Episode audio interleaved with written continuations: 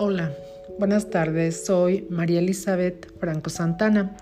El día de hoy vamos a tratar un tema muy interesante en este podcast que es relativo a la mina Dos Estrellas, una mina que se encuentra, bueno, funcionó, pero aún se encuentra en la población de Tlalpujagua, Michoacán, y fue una empresa privada importantísima. Posteriormente cambió a cooperativa minera y en la actualidad es un museo. Pues vamos a hablar de la mina Dos Estrellas.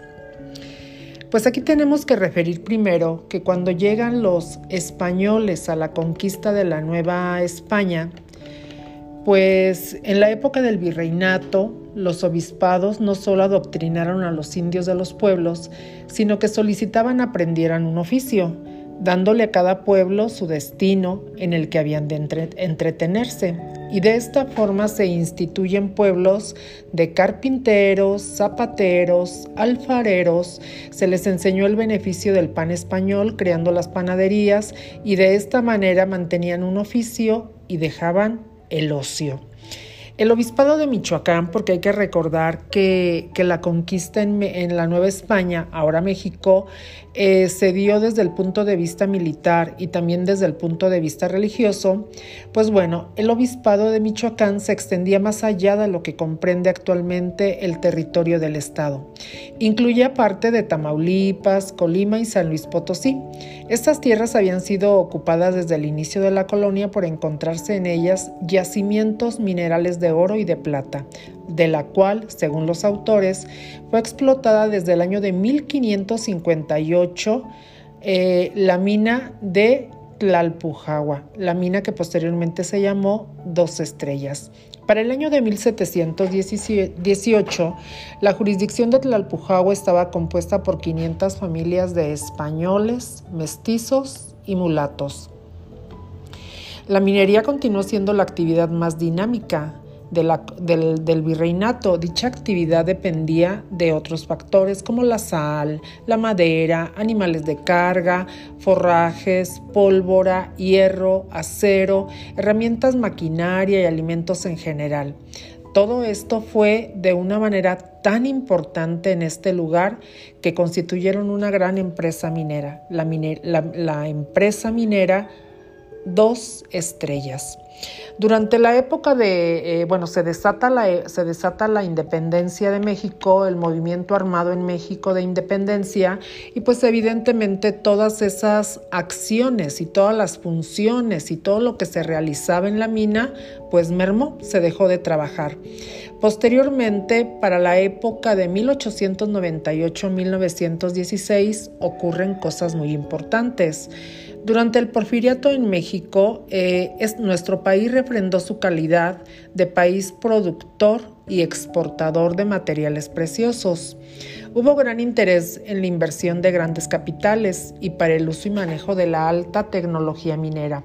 Fue una atracción muy grande para inversionistas extranjeros, de manera tal que en el año de 1898, con un capital de 300 mil pesos aproximadamente, llegan inversionistas franceses a Michoacán, entre ellos Francisco J. Fournier, quien deslumbró al mundo entero con los grandes descubrimientos de oro y plata en esta región minera del país. Esta circunstancia facilitó a las dos estrellas en el oro y en el oro que es una población muy cercana a Tlalpujagua, pero que ya pertenece al Estado de México y, también a Tlalpujagua, contar con el apoyo de, de las instituciones bancarias más importantes del mundo francés. En menos de un lustro, entre 1902 eh, se establece la primera hacienda de beneficio y en 1909 los capitalistas franceses consolidaron en el mineral de Tlalpujagua un complejo industrial con los más adelantados sistemas para el tumbe, desagüe en el interior de las minas, ventilación, acarreo y extracción, trituración y clasificación con un rendimiento aproximado de 99% de oro y 56% de plata por tonelada. Esto acarreó obviamente que la concentración masiva de trabajadores se diera a gran escala, con el efecto de preparar todo lo relacionado con la minería. Se descubre una beta muy importante que se le conoció como la beta verde, que dio fama internacional a Tlalpujagua, cuyo potencial originalmente fue cuantificado por los especialistas en 5 millones de toneladas, suficiente para extraer y beneficiar alrededor de 33 mil toneladas cada mes, y esto por espacio de 12 años. En consecución de dicho fin se implantaron motores eléctricos, la introducción de perforadoras mecánicas, bombas para el desagüe, elevadores internos. Esto permite que durante estos años se avanzó tanto y, e hizo que Tlalpujahua, que la mina Dos Estrellas, se, eh, se convirtiera en una de las más importantes de nuestro país. En cuanto a las instalaciones exteriores, estas se desarrollaron en proporción a su demanda, a la par de la primera unidad metalúrgica, cuya potencia de molido se amplió de 40 a 130 mazos con grandes depósitos para el beneficio de metal, se inició a mediados de 1905 la construcción de una segunda hacienda de beneficio con aproximadamente 120 mazos de potencia y sus departamentos y accesorios para tratar el mineral con el moderno sistema que había en la época. En poco tiempo se levantaron imponentes moles de mampostería, metal, madera, se erigieron muchos talleres especializados como de carpintería, herrería, mecánica, fundición, aserradero, depósitos de mercancías, madera, explosivos, maquinaria, insumos industriales de diversa índole. Esto generó que llegara a Tlalpujagua muchísima gente a trabajar. Eh, se le conoció como un pueblo de compañía o un pueblo nuevo. Así también se formaron campamentos, zona habitacional, hotel, tienda, restaurante, hospital e iglesia, así como el establecimiento de vías de comunicación y medios de transporte como el ferrocarril, telégrafo y el teléfono, obviamente sin faltar por supuesto la formación de su propio cuerpo policíaco. Tlalpujagua estaba en un nivel muy alto. Durante la etapa armada de la Revolución Mexicana, la producción minera nacional decreció, lo que parecía un problema para la, la minería, pero Tlalpujagua sigue trabajando. A diferencia de muchas otras que se vieron obligadas a suspender total o parcialmente sus operaciones, continuaron con la extracción de minerales. Ciertamente no al mismo ritmo, pero continuó trabajando. Por supuesto, la producción de este centro minero decreció sustancialmente entre 1914 y 1917, lo que llevó a la administración de la sociedad francesa a declarar al gobierno federal que la empresa había pasado de obtener ganancias en 1913 con un déficit y también esto sucedió en los años 1915 y 1916. En el repunte de la producción minera nacional a principios del siglo XX, los viejos reales de minas ubicados en la región central del país jugaron un papel fundamental. Las minas de Tlalpujagua y de El Oro en particular despuntaron en el ámbito nacional como productoras de oro en 1908, de 1908 a 1934, Tlalpujagua conservó un lugar destacado como productor del metal amarillo y de importantes volúmenes de plata. La estructura monopólica que impulsó en la región el capital extranjero a través de la compañía minera Las Dos Estrellas Sociedad Anónima permitió a los inversionistas galos enfrentar el movimiento armado de 1910 y las secuelas de la Primera Guerra Mundial, sin modificar sustancialmente su estructura empresarial y sus políticas de explotación. Las consecuencias más graves de la crisis en la industria minera regional y nacional empezaron a desaparecer en 1933. Entre 1934 y 1938 la, la, producción minera se incrementa en un promedio anual del 7.8%. Pero aún así, la tendencia, según los autores, iba a la baja. El panorama para la compañía minera se complicó a raíz de la intensa movilización desplegada por los trabajadores en demanda de un incremento salarial y mejores condiciones de vida laborales. Aquí los trabajadores ya se manifestaban exigiendo, como todos los que somos trabajadores sindicalizados, pues obviamente obtener mejoras en su, actividad laboral.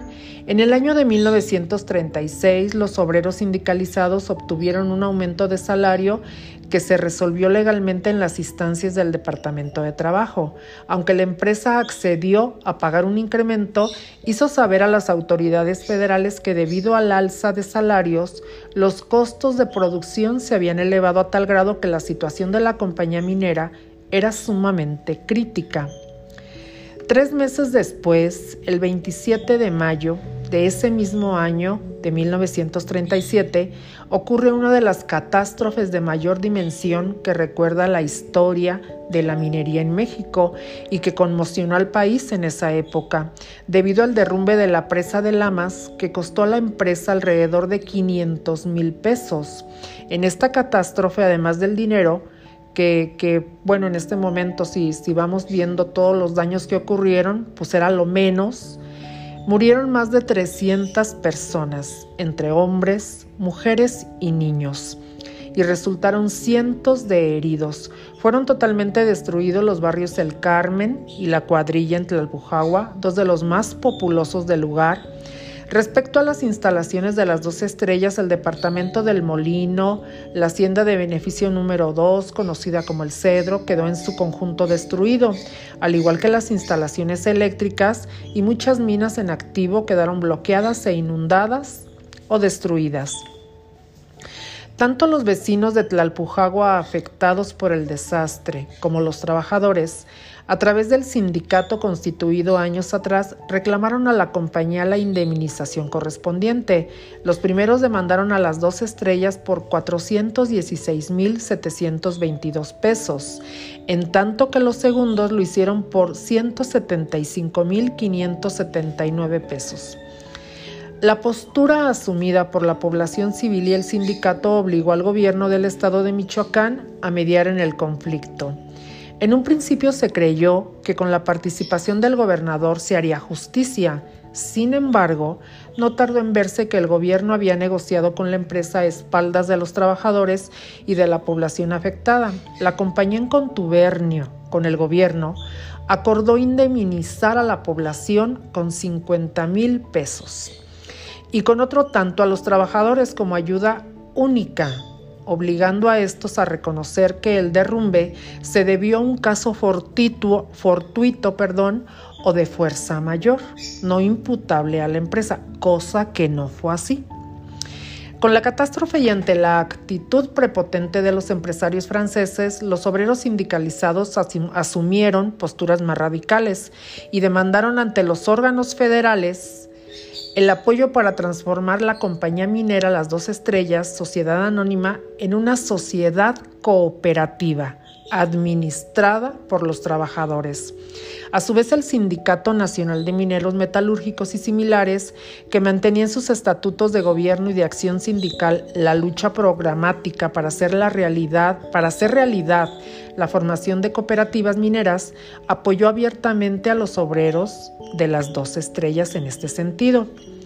Los trabajadores a través de su sindicato aceptaron un contrato de arrendamiento por ocho meses, tiempo en el que el sindicato asumiría la administración y organización de la producción, con miras a decidir el término del mismo, que era la adquisición de los bienes y propiedades de la empresa Finalmente, el día 16 de diciembre de 1937 se firma el convenio entre ambas partes, que entró en vigor en abril de 1938. Para operar, el sindicato solicitó apoyo económico al gobierno por la cantidad de 200 mil pesos, aun cuando desconocemos el monto total. y el sindicato erogó entre enero y agosto por concepto de arrendamiento mucho dinero. Lo cierto es que al término del periodo pactado se registró una ganancia de 600 mil pesos, después de haber liquidado al gobierno el préstamo correspondiente. Pero obviamente los resultados obtenidos en tan breve periodo de autogestión obrera elevaron la moral de los trabajadores y sirvieron de, de, de ayuda o de aliento al sindicato para constituirse en la cooperativa y tomar las propiedades de la compañía minera por la cantidad de 4.886.490 pesos. De esta suma, 150 mil pesos correspondían a concesiones federales, estatales, municipales y de algunos derechos de explotación del subsuelo. 4.736.000 pesos al valor de las propiedades superficiales, hacienda de beneficio, ferrocarril e instalaciones eléctricas. Al momento de firmarse el documento, los aún dueños de la empresa reconocieron un adeudo por la cantidad de 3.500.000 pesos por concepto de las indemnizaciones que por ley se habían establecido de acuerdo al contrato colectivo de trabajo y estaban obligados a cubrir al momento de liquidar la compañía minera. Para efecto, los empresarios propusieron a la nueva cooperativa de trabajadores esta opción, que ellos pagaran, que fuera cubierto esta cantidad con parte del capital pasivo de las dos estrellas. Se reconoció por otra parte que el pago que el sindicato había hecho por mensualidades a la empresa durante ocho meses de prueba quedaban pendientes por liquidarse a la hora de firmarse el convenio, 204 mil dólares, alrededor de un millón quinientos mil punto veinticinco pesos. De lo anterior, de todo esto que he comentado a ustedes, eh, vemos cómo se iban desprendiendo las difíciles condiciones financieras con las que nació la nueva sociedad cooperativa y que marcó de inicio el estrangulamiento económico de la cooperativa. Fue, digamos, una muerte anunciada, pues aquella quedó endeudada consigo misma, es decir, con los trabajadores que pasaron a la categoría de socios y con los empresarios por las cantidades antes referidas. Con esta deuda implícita por más de 4 millones y medio de pesos y sin liquidez para operar o continuar operando, se tuvo que solicitar múltiples apoyos, una gran cantidad de apoyos y así la sociedad cooperativa se fue endeudando cada día más. Por otra parte, es importante decir que el 19 de abril de 1939 inicia formalmente lo que es el contrato de arrendamiento de la, de la compañía eh, Las Dos Estrellas. Pero iban con muchas deudas, con muchas deudas los trabajadores. Eh, hay que sumar a esto también que se dé el estallido de la Segunda Guerra Mundial y produjo un ciclo de relativa bonanza en la minería mexicana, pero en noviembre de 1941 los gobiernos de México y Estados Unidos redimieron su distanciamiento provocado por la expropiación petrolera y los norteamericanos abrieron su mercado para la plata mexicana en las condiciones anteriores a 1938. Esto de momento ofrece un respiro a los cooperativistas de las dos estrellas con la nueva planta de flotación operada por la Comisión de Fomento Minero. Sin embargo, la bonanza duró muy poco. Tampoco que fue imposible reorganizar el aparato administrativo, sanear las finanzas y modernizar el aparato productivo.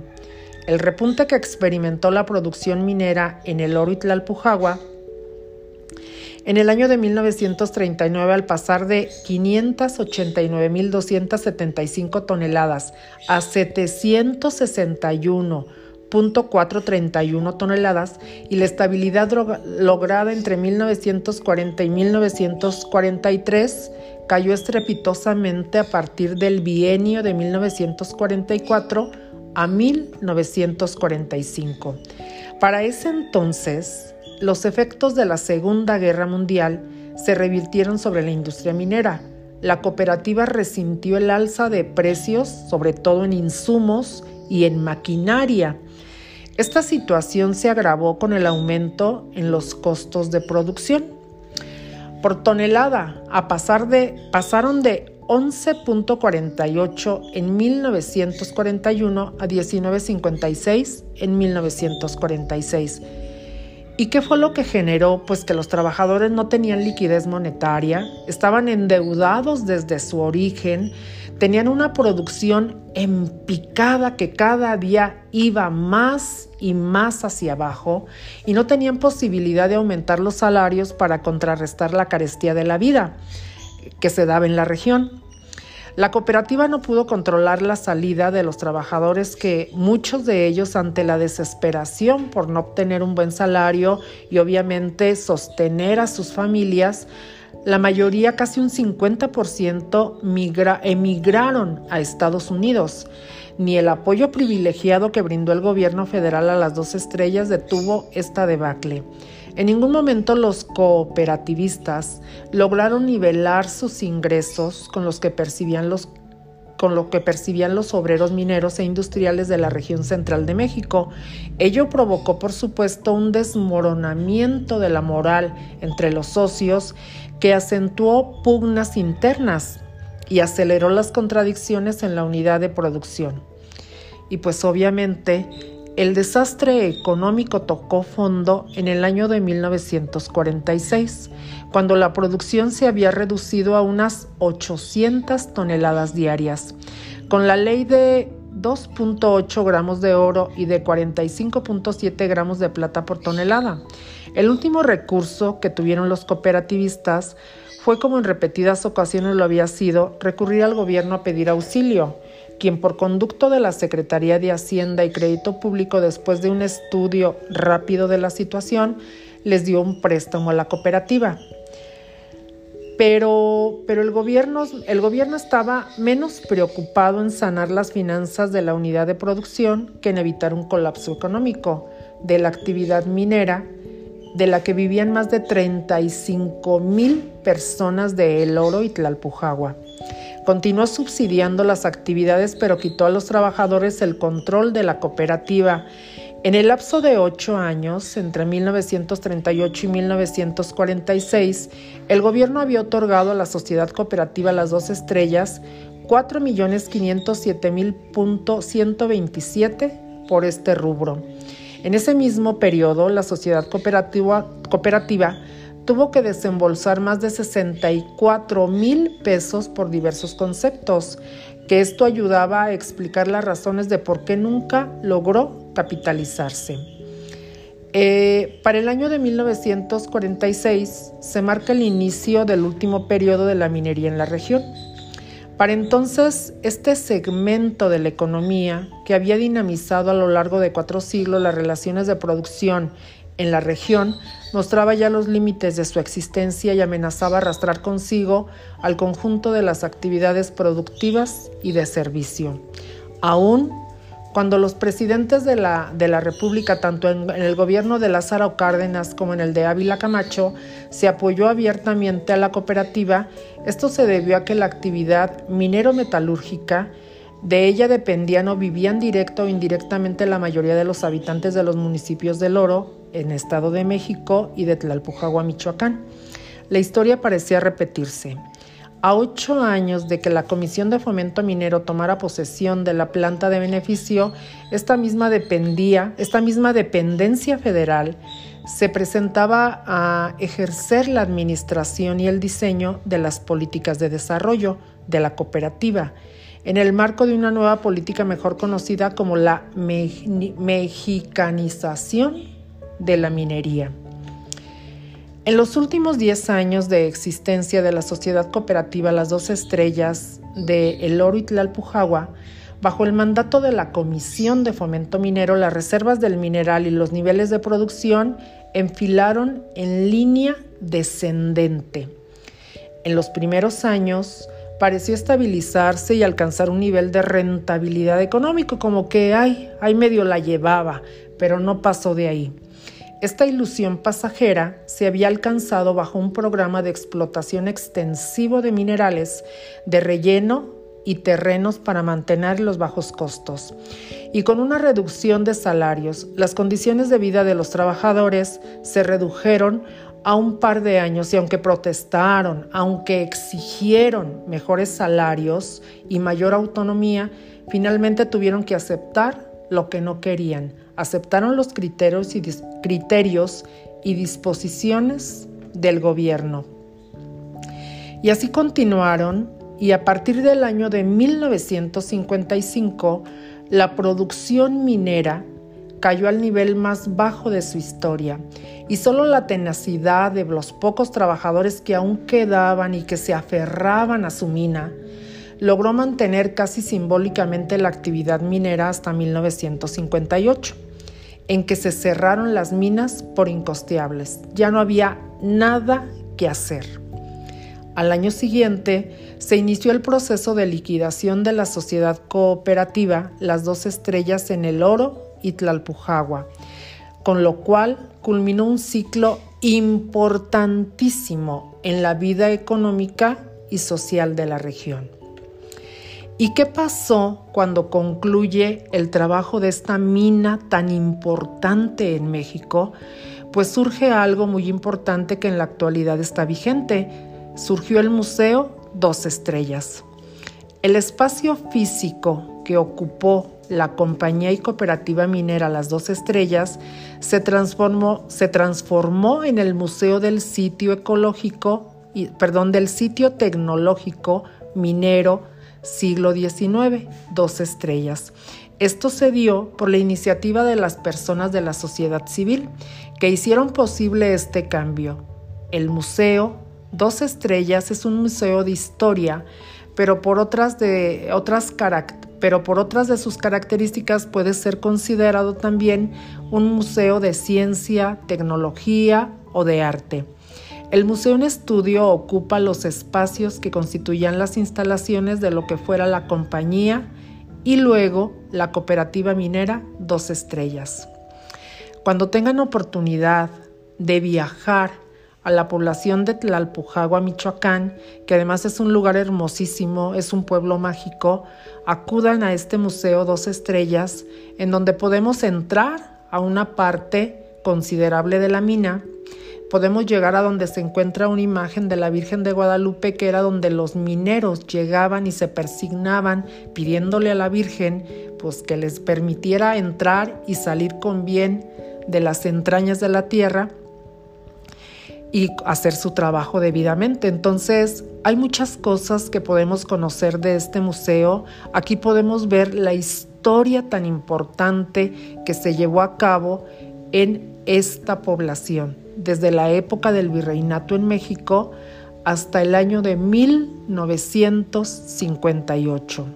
Tlalpujagua, además de ser un pueblo mágico, tiene, tiene, lugares bellísimos y ahorita que ya se aproxima, estamos en el mes de noviembre y ya se aproxima la época navideña, pues también podemos acudir a comprar esferas, a comprar arreglos navideños, cosas muy bellas para decorar nuestras casas. Yo los invito a que visitemos y tengamos la oportunidad de conocer este lugar tan importante de Michoacán, un lugar importantísimo en nuestra historia. Y esta es la historia, compañeros, de lo que es la mina, de lo que fue la mina Las Dos Estrellas. Primero en su época virreinal, posteriormente como cooperativa y finalmente y en la actualidad como el Museo de Sitio Tecnológico Minero siglo XIX, dos estrellas. Están invitados a conocerlo y a conocer este bello lugar. Muchas gracias.